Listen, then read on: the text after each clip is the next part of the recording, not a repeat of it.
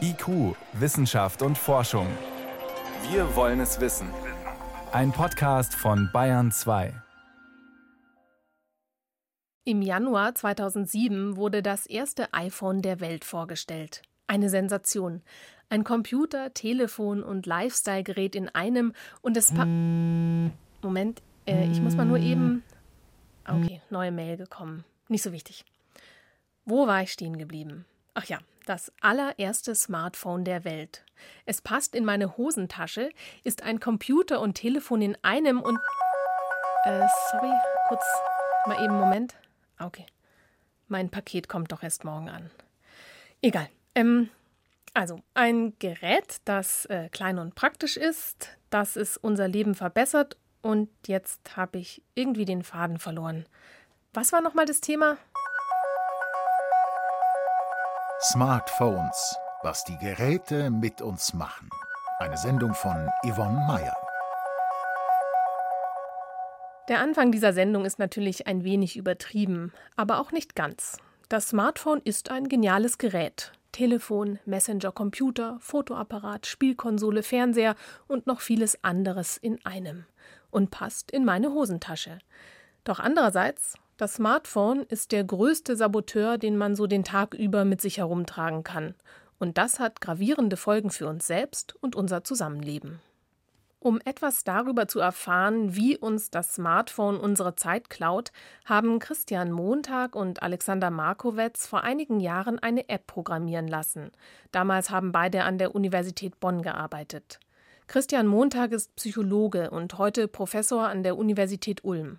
Alexander Markowetz ist ehemaliger Juniorprofessor, Informatiker und jetzt Unternehmer.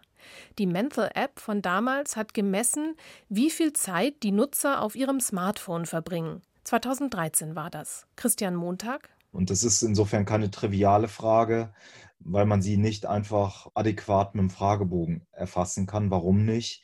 Weil die ganzen Apps, die auf den Smartphones drauf sind, zielen auf Zeitverzerrungen ab. Das heißt, die sind so designt, dass wir mehr Zeit drauf verbringen, als wir eigentlich möchten, sodass wir oftmals gar nicht merken, wie die Zeit vergeht, sodass es natürlich deutlich präziser ist, eben das mit einer App zu erfassen und nicht einfach nur zu fragen, naja, wie viele Stunden waren das denn letzten Mittwoch? Die Ergebnisse in Zahlen. Die Teilnehmenden nutzten etwa zweieinhalb Stunden am Tag ihr Smartphone. Schon allein das ist eine ganze Menge. Auf eine Woche hochgerechnet kommt man da auf zwei volle Arbeitstage, nur Glotzen ins Smartphone. Doch das ist nicht das eigentliche Problem, sagt der Informatiker Alexander Markowetz. Das Hauptproblem bei Smartphones sind wahrscheinlich die permanenten Unterbrechungen, indem wir uns entweder selber unterbrechen, indem wir irgendwas checken, oder uns andere unterbrechen, indem sie uns irgendwas ins WhatsApp reinreichen. Im Schnitt aktivierten die Teilnehmenden nämlich 80 Mal täglich ihr Gerät, manche sogar doppelt so oft. Wenn man davon ausgeht, dass man 16 Stunden am Tag wach ist, dann bedeutet das mindestens fünfmal pro Stunde kurz auf WhatsApp gehen, Mails checken, Instagram durchscrollen oder Candy Crush spielen. Oder alles nacheinander. Alle zwölf Minuten oder sogar noch häufiger. Und dann wird aus kurz mal die Mails checken schnell eine halbe Stunde im Smartphone versinken und man weiß gar nicht, wo die Zeit geblieben ist.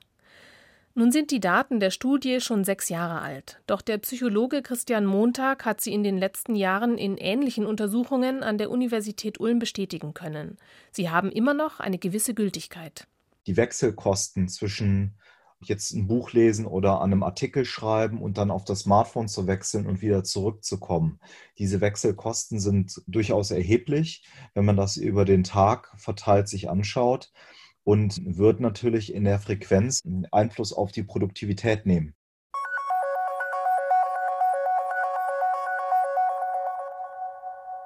Wie machen diese Geräte das? Uns die Zeit stehlen, sodass wir es nicht einmal merken. Um das zu verstehen, lohnt ein Blick in eine ganz andere Richtung, und zwar auf Casinos. Blinkende, glitzernde Geldtempel kennt man ja, da wird Blackjack gespielt, gepokert und Damen und Herren in teurer Kleidung schlürfen Champagner oder so ähnlich. Was in keinem Casino fehlen darf, die sogenannten einarmigen Banditen, Spielautomaten.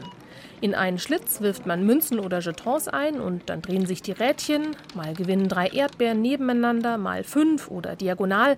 Und heutzutage passiert das Ganze nur noch auf einem animierten Bildschirm. Wie lässt sich damit Geld verdienen? Die Anthropologin Natascha Schüll ist Professorin an der New York University in den USA und forscht seit vielen Jahren zu dieser Art von Glücksspiel. Als die Casinos neu waren, dachte keiner, dass die Spielautomaten so viel Geld bringen würden. Man dachte, das ist was für Kinder oder ältere Leute, um Zeit zu überbrücken, während man darauf wartet, eingecheckt zu werden oder bis der Aufzug kommt. Doch mit der Zeit wurde den Betreibern klar, hier ist die wahre Goldgrube im Casino zu finden. Alles hängt an einem Faktor. Je länger die Spielerinnen und Spieler am Gerät bleiben, desto mehr Geld verlieren sie. Und das heißt natürlich mehr Gewinn fürs Casino. Im Online-Bereich spricht man von der Klebrigkeit einer Webseite oder Time on Site, also Zeit auf einer Webseite.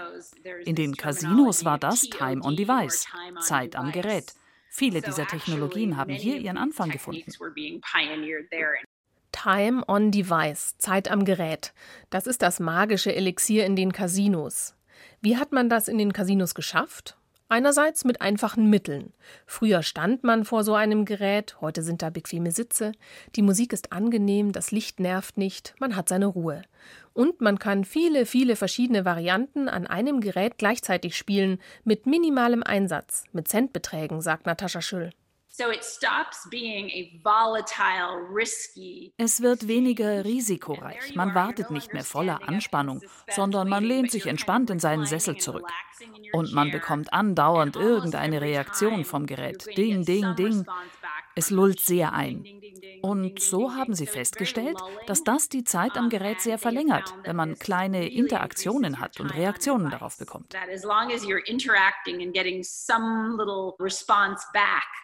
You will sit much, much longer. Und die Spielautomaten sind neu programmiert worden. Früher hat man ziemlich schnell entweder viel gewonnen oder alles verloren. Das macht aber eigentlich nicht so viel Spaß und man verlässt das Gerät schneller. Das Spiel ist ja auch vorbei.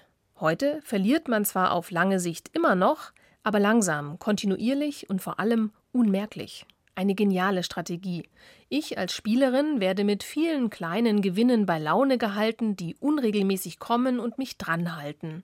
Und verliere aber am Ende mehr, als dass ich gewinne, beziehungsweise verspiele den Gewinn sogar noch. Hätte ich nicht gedacht, dass Casinobetreiber so gute Psychologen sind.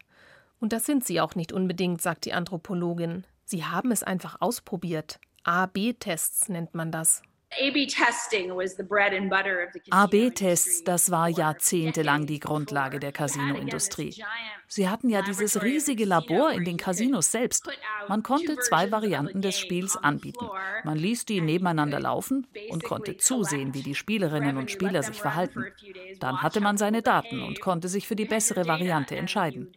Und wenn man das oft genug macht, findet man eine Formel, die unser Gehirn wirklich gerne mag a product, a formula that really appeals to our brain. Was haben nun all diese Erkenntnisse aus der Casino-Welt mit unseren Smartphones zu tun? Ziemlich viel erschreckenderweise.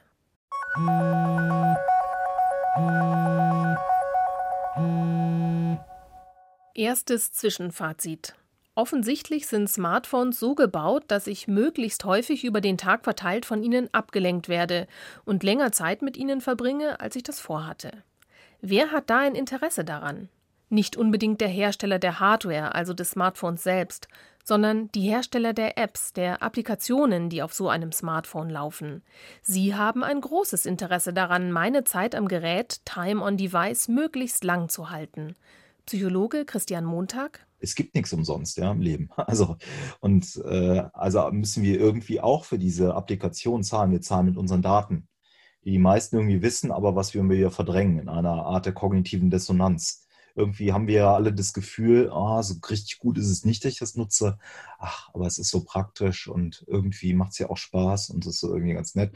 schon bin ich wieder drauf. Machen ja sowieso auch alle. Ne? Also das ist ja die Art und Weise dessen, wie sich viele Nutzer das schönreden. Social-Media-Plattformen wie Facebook oder Instagram sammeln mit jedem Klick, jedem Daumen hoch, jedem Kommentar mehr Daten über uns. Auch Suchmaschinen wie Google oder YouTube wissen mit jeder Eingabe ein bisschen mehr.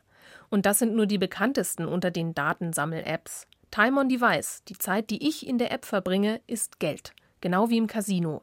Denn je mehr Daten gesammelt werden, desto mehr Werbung kann geschaltet werden. Zusätzlich müssen wir festhalten, bei den Like-Mechanismen, dass wir hier natürlich Konditionierungsprinzipien beobachten können.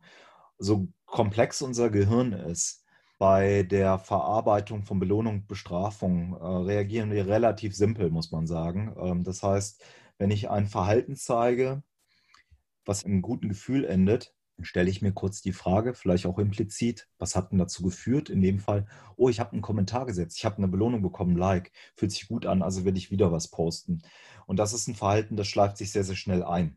Natascha Schüll, die Anthropologin aus New York, hat sich dieses Verhalten auch mal unter dem Gesichtspunkt Spielen angeschaut und dabei etwas entdeckt, das sie Ludic Loop nennt, die Spielschleife. In der Spieltheorie gibt es erzählerisches Spielen und dauerhaft vor sich hinspielen. Beim erzählerischen Spielen gibt es eine Geschichte mit Anfang, Mitte und Ende. Beim dauerhaften Vor sich hinspielen wird vor allem immer wieder etwas wiederholt. Es gibt keine Erzählung. In der Spielschleife, dem Ludic Loop, versinkt man also in ein dauerhaftes Spielen. Man wird nie fertig mit der App. Vier Faktoren in der Software von Spielautomaten, aber eben auch von Smartphone-Apps tragen dazu bei. Das sind Vereinzelung, zufällige Belohnungen, keine Auflösung und die Geschwindigkeit. Konkret bedeutet das, Spielautomaten und Smartphones löschen quasi die Leute um einen herum und die soziale Welt. Man ist fokussiert auf sich und den kleinen Bildschirm.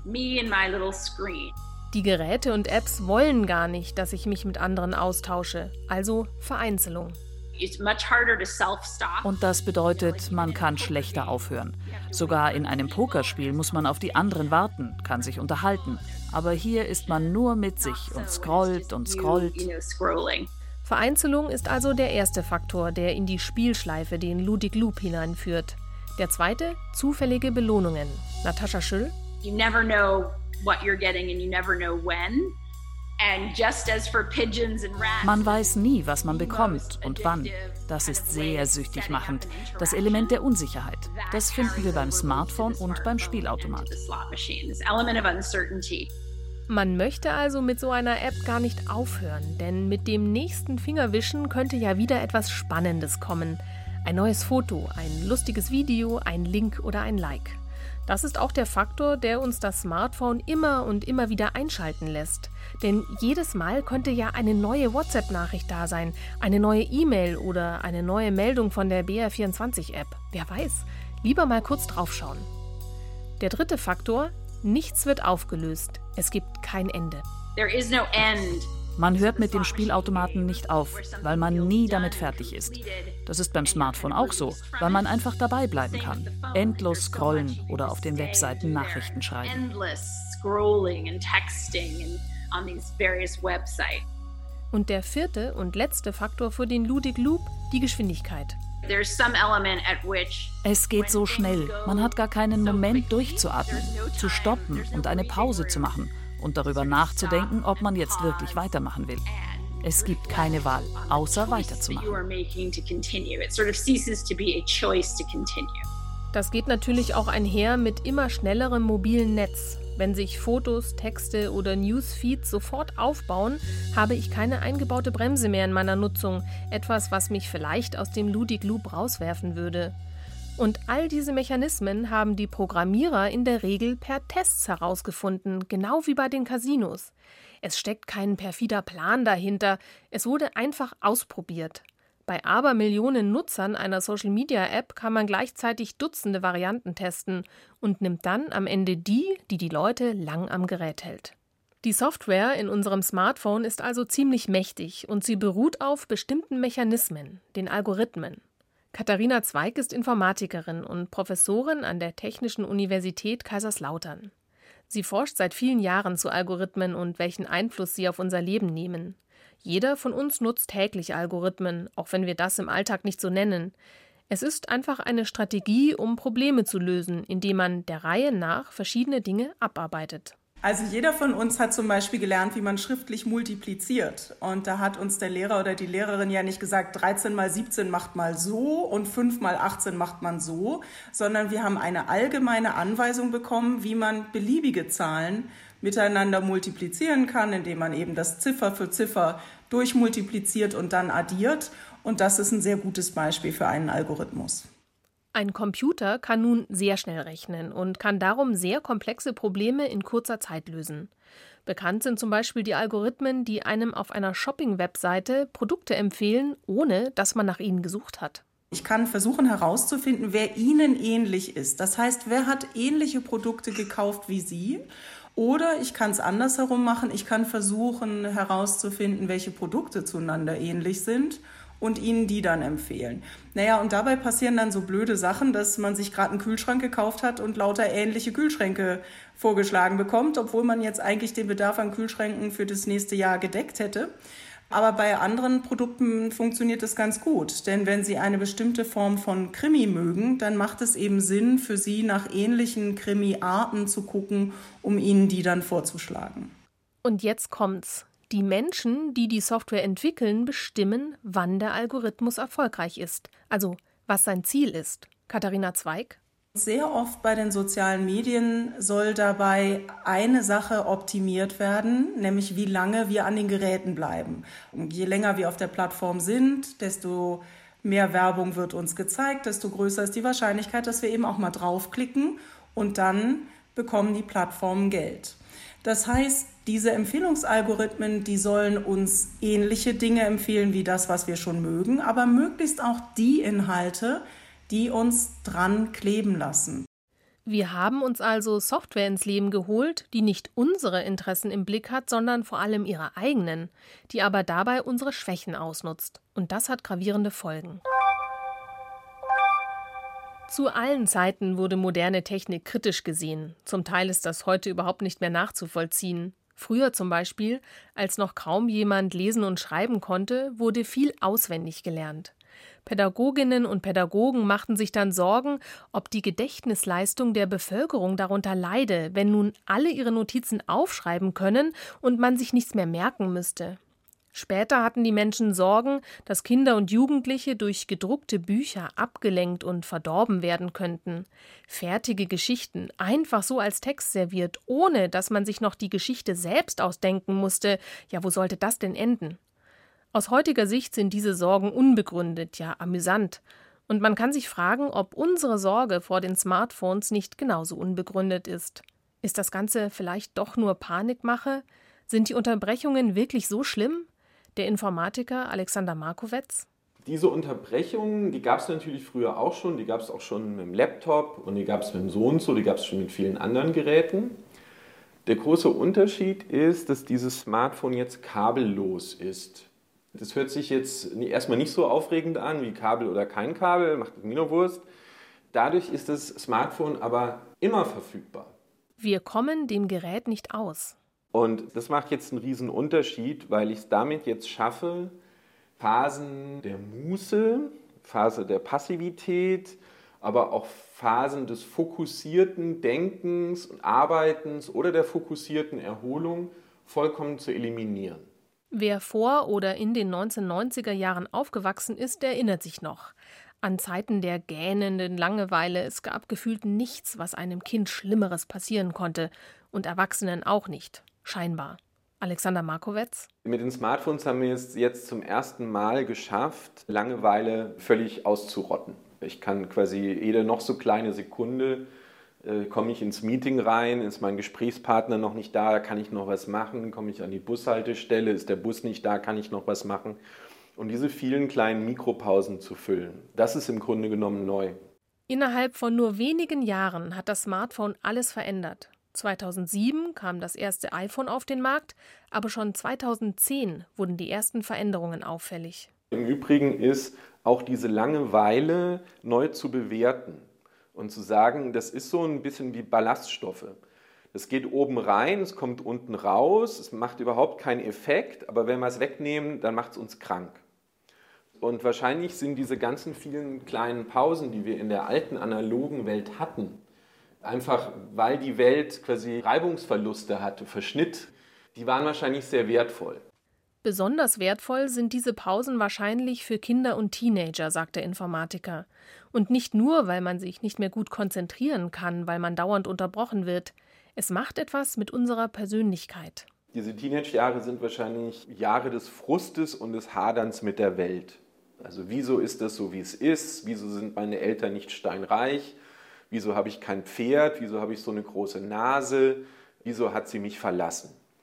Und da bildet sich im Grunde genommen eine Persönlichkeit raus. Und wenn ich es jetzt schaffe, einen jungen Menschen in den Jahren 12 bis 20 so abgelenkt zu halten, dass er sich diese Gedanken nicht machen muss, beziehungsweise auch die Schmerzen, das sind ja wie so ein Häutungsprozess, der da stattfindet, wenn er diese Schmerzen nicht aushalten muss, indem er sich zu jedem Zeitpunkt einfach ablenken und davonlaufen kann.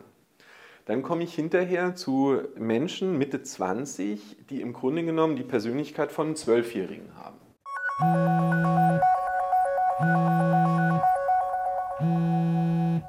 Es gibt allein in Deutschland fast 60 Millionen Smartphones. Das ist die offizielle Zahl aus dem Jahr 2019.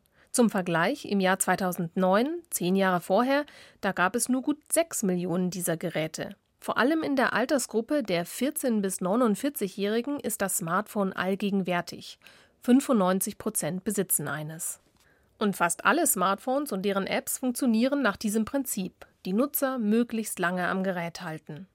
Was können wir also tun? Der Psychologe Christian Montag hat eine eindeutige Forderung. Wir dürfen nicht den Fehler machen, immer nur zu sagen, du Nutzer, du bist eigentlich schuld, dass du so lange darauf verbringst, ja, wir bringen alle unterschiedliches Rüstzeug mit, unterschiedliche Persönlichkeitseigenschaften und, und, und, sodass wir eher davon lassen können oder weniger. Ich denke, wir müssen auch die Perspektive nochmal wechseln und nochmal sagen, es geht hier auch um fundamentale Fragen der Regulierung. Der Informatiker Alexander Markowetz kann sich sogar vorstellen, dass der Markt das Problem bis zu einem gewissen Grad selbst regeln könnte. Er sieht in Software, die uns nicht die Zeit klaut, die Zukunft. Er vergleicht das mit der Entwicklung in der Autoindustrie. Bis so in die 70er Jahre rein versucht man in den USA Automobile zu verkaufen, indem man ihnen hinten so Flossen dran nagelt und nackte Frauen auf die Motorhaube legt. Also das war im Grunde genommen die Kfz-Industrie der 70er Jahre. Und da gab es dann eine Sicherheitsdiskussion, gegen die sich diese Industrie sehr vehement gewehrt hat. Und hinten läuft eine Firma Volvo los, erfindet den Drei-Punkte-Gurt und nimmt dieses Thema Sicherheit nach ganz vorne.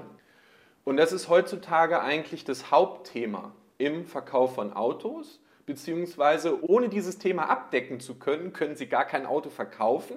Und ähnliches könnte sich Alexander Markowetz für die Zukunft auch im Smartphone-Markt vorstellen. Also wenn Sie mir ein Gerät geben, was mir sagt, Markowetz, hochbegabter, intellektueller Wissenschaftler, deine Ressource Hirn kannst du schonen, indem du hier mein Handy mit eingebautem Drei-Punkte-Gurt verwenden kannst, dann kaufe ich natürlich die Kiste. Dann interessiert mich alles andere nicht mehr. Und dieser Schritt hat bis jetzt noch nicht stattgefunden. Und das ist in dem Moment, in dem der erste große Anbieter rauskommt und sagt, ich mache ein Handy mit minimaler kognitiver Belastung dann dreht sich das und dann rennen alle anderen hinterher. Die Zeit wird zeigen, ob diese Vorhersagen wahr werden. Bis dahin bleibt uns wohl nur eines, selbst Hand anzulegen an die Smartphones. Informatikerin Katharina Zweig. Also ganz grundsätzlich, was jeder von uns tun kann, ist wirklich diese Benachrichtigungen auszuschalten. Und das sollte man gar nicht unterschätzen, wie viel das bringt. Und das Zweite, was ich auf jeden Fall sinnvoll finde, ist mal zu tracken, wie viel Zeit verbringe ich denn auf dem Handy und ist das wirklich das, was ich gerne machen möchte mit meinem Tag oder nicht. Es gibt also noch viel zu tun mit diesem täglichen Begleiter in unseren Hosentaschen und Rucksäcken. Doch es lohnt sich, die Langeweile und die Pausen wiederzufinden.